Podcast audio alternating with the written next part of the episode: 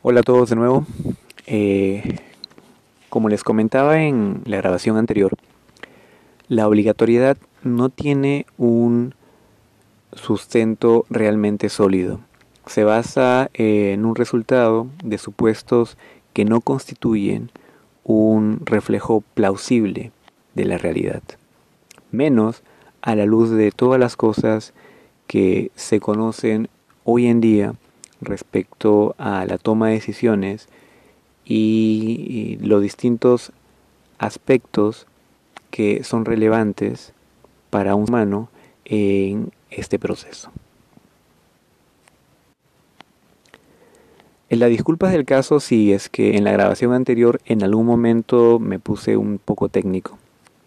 Eh, espero que no haya sido demasiado. Eh, Ahora trataré de, comentar un poco sobre algo que había mencionado previamente, este tema de esa especie de pugna ¿no? o lucha entre la oferta de los privados y la oferta estatal, ¿no? Esa pugna que viene de varias décadas atrás y que es la que ha generado o desde la cual eh, se vienen arrastrando a algunas cosas todavía actualmente. Bueno, debo hacer una pequeña introducción aquí, porque esta es una discusión que viene, como ya dije, de varias décadas atrás. Este enfrentamiento entre la opción privada y la opción estatal, que es como suele ser enmarcado realmente. Eh, los vicios de la posición a favor de la opción privada ya fueron exhibidos a finales del siglo pasado, hace más de 20 años. Esto es conocido por todos, por todos los que de algún modo, cuando menos, están algo informados eh, en relación a este tema previsional. Los especialistas, ¿no? expertos, obviamente aún más, ¿cierto? Deberían.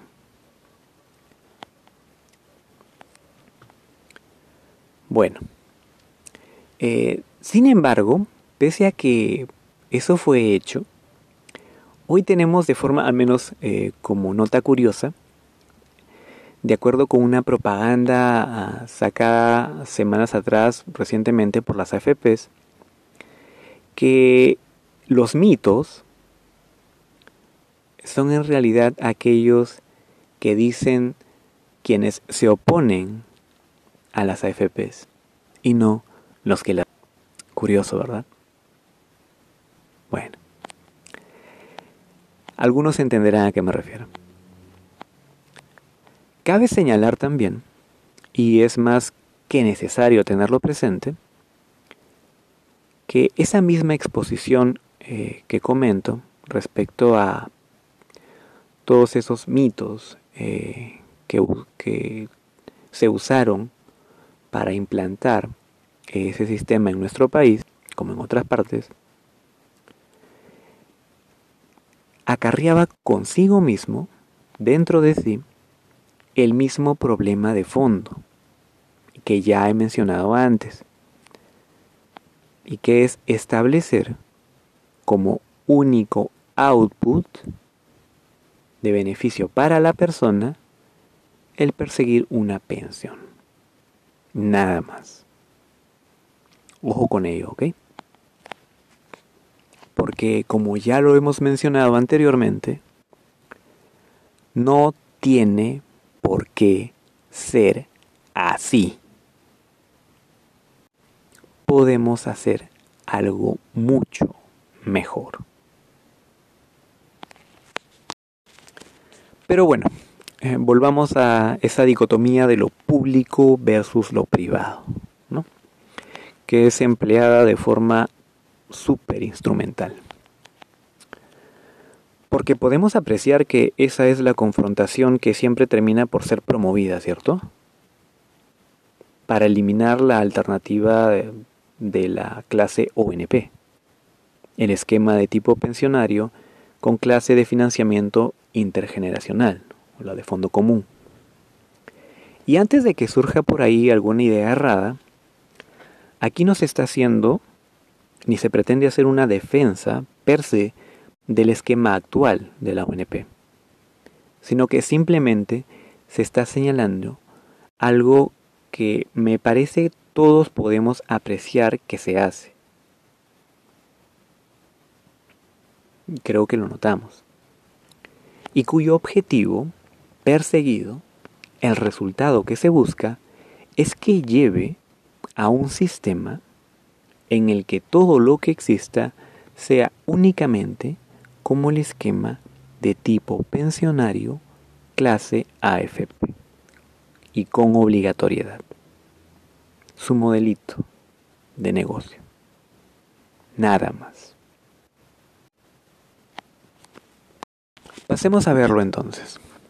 A ver, ¿qué es lo que se hace al enfrentar dos esquemas del mismo tipo, porque ambos son de tipo pensionario, identificándolos como el público y el privado.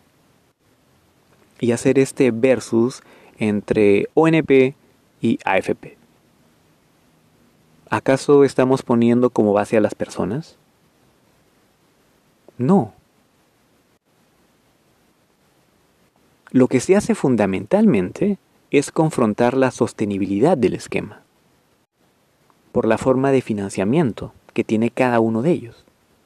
Nada más. Luego se tiende a agregar otras cosas, ¿sí? Pero el enfrentamiento es básicamente para remarcar las falencias del financiamiento intergeneracional, es decir, del esquema de clase ONP esquema de tipo pensionario con clase de financiamiento intergeneracional. Y esa es la discusión que se hace. Un intento constante de hacer una puesta en escena como de una lucha entre el bien y el mal, identificando y restringiendo a lo público, lo gubernamental, a solo lo de la ONP sumándole pues a aquello del ese escenario apocalíptico, ¿no? Del estado quebrado y demás.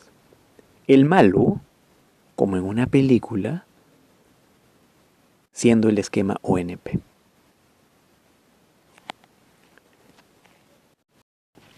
Y ese enfrentamiento es en el que la discusión se ve enfrascada en cualquier espacio en el que se discute el tema previsional desde magazines de televisión, los medios desinformativos, la propaganda, la Comisión de Economía, la de Defensa del Consumidor, la de Presupuesto, etcétera, etcétera, hasta la propia Comisión Especial del Congreso que está encargada de... Lo que se hace es llevar la discusión a una dicotomía entre esas dos clases, del mismo tipo de esquema, pensionario, y de unos principios que ponen el énfasis también en el sistema, no en las personas, dejando completamente de lado que lo fundamental del asunto son las personas, sus derechos y su bienestar.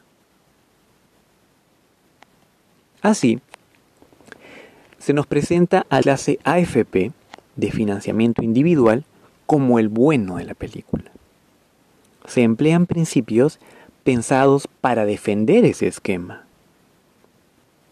para defender ese modelo de negocio y no para el beneficio de las personas. Ese énfasis en el sistema, en hablar de que tenemos que pensar en términos del sistema y no de las personas, lleva a que lo que se discuta sea, por ejemplo, en cómo hacer para cumplir con los supuestos de funcionamiento del modelo matemático propuesto por ese esquema. Y hacerlo obligando a que las personas acaten y se acomoden a ese modelo. En lugar de que el modelo sea el que se acomode a las personas y a la realidad y que el beneficio sea para ellas. Es decir, que el diseño vaya acorde a lo que realmente requiere la población. no un mero instrumento para garantizar un modelo de negocio que beneficie más a las empresas involucradas que a las personas. Y ya anteriormente se ha mencionado respecto a este enfocarse en el sistema, ¿verdad? En que lo prioritario sea hablar en términos de el sistema y no las personas. Y este centrarse en el sistema es también pues un rezago precisamente de este enfrentamiento entre el esquema público, la oferta gubernamental, ¿no? y la propuesta de parte de los privados, ¿no? representada por las AFPs. Y de aquello ya hemos oído nosotros muchas veces distintas expresiones, ¿no? Como es que esta clase de financiamiento intergeneracional no es sostenible, que quiebra el Estado, que el Estado es corrupto, ¿no? etcétera, etcétera, etcétera. Y desde las personas que lanzan estos clamores se grita también, ¿no? Alarma, alarma, ¿no? Y las muchas personas que tratan de informarse a veces eh, reciben o se topan eh, con personas que finalmente eh, les comentan las cosas de manera imprecisa, además de este discurso alarmista que lo único que hace es generar temor o terror. Y peor aún, como si esa propuesta en esa forma, como ya le hemos visto, de único tipo pensionario, fuese lo único que se puede hacer. Y es que esta confrontación entre lo público versus lo privado, presentando a lo público como el malo de la película, es solo un esfuerzo por eliminar y sacar del negocio al Estado. ¿Y por qué digo que es para sacar del negocio al Estado? Bueno, a ver, se nos presenta esta confrontación eh, de lo público versus lo privado, que viene pues, de hace décadas, y en la cual se expone al Estado como lo peor, ¿verdad? Pero, si has estado un poco atento a la discusión de lo último que se viene manejando como reforma, te dicen que la solución es implementar un componente base financiado por el Estado. Así es, el Estado. Un componente financiado íntegramente por el Estado. Y que esa es una parte clave de la solución. Ey, espera, pero el Estado no es ese cuco de corrupción, ineficiencia y que va a quebrar pues, y la crisis y este escenario apocalíptico, etcétera, etcétera. No, pues. Es que como un componente base ya no va a competir con la opción privada. ¿Se entiende? Es más, siendo un componente base, en realidad lo que hace en la práctica es reducirle la chamba a la oferta privada. ¿Se entiende?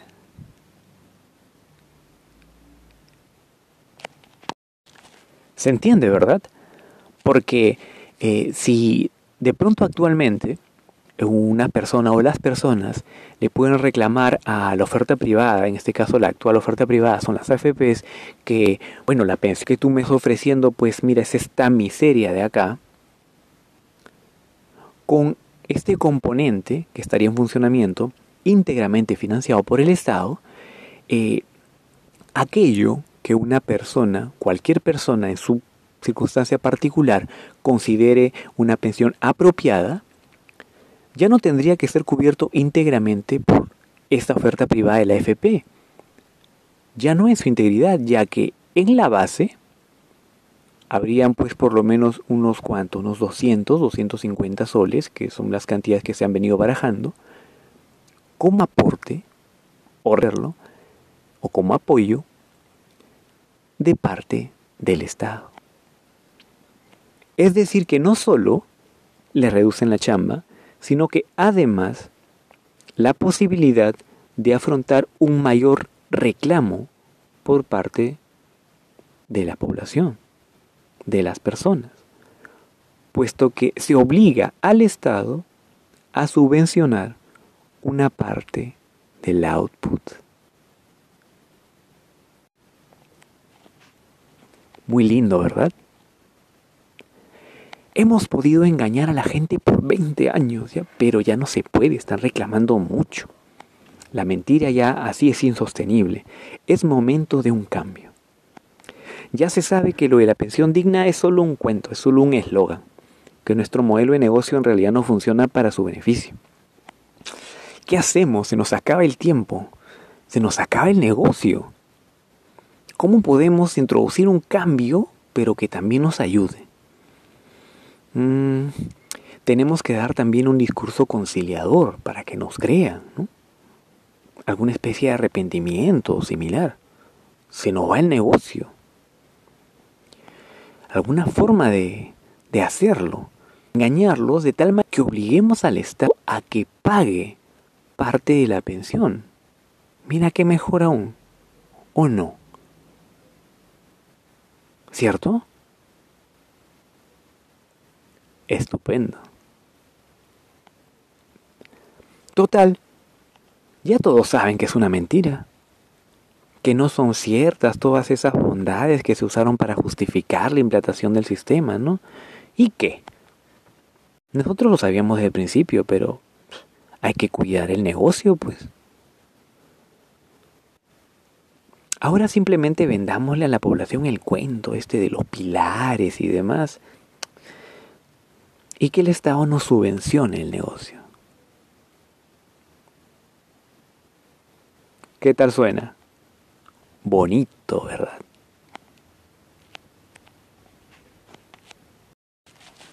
Muy bonito, pues. Porque el Estado es el malo si quiere competir y formar parte del negocio, tener una oferta estatal pero es el bueno, un amigo, si les subvenciona la subsistencia de su negocio.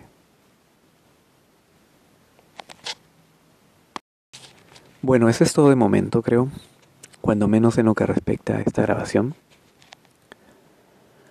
Por ahí me parece haber mencionado algo respecto a los pilares, así que probablemente en la siguiente este, mencionando algo más al respecto.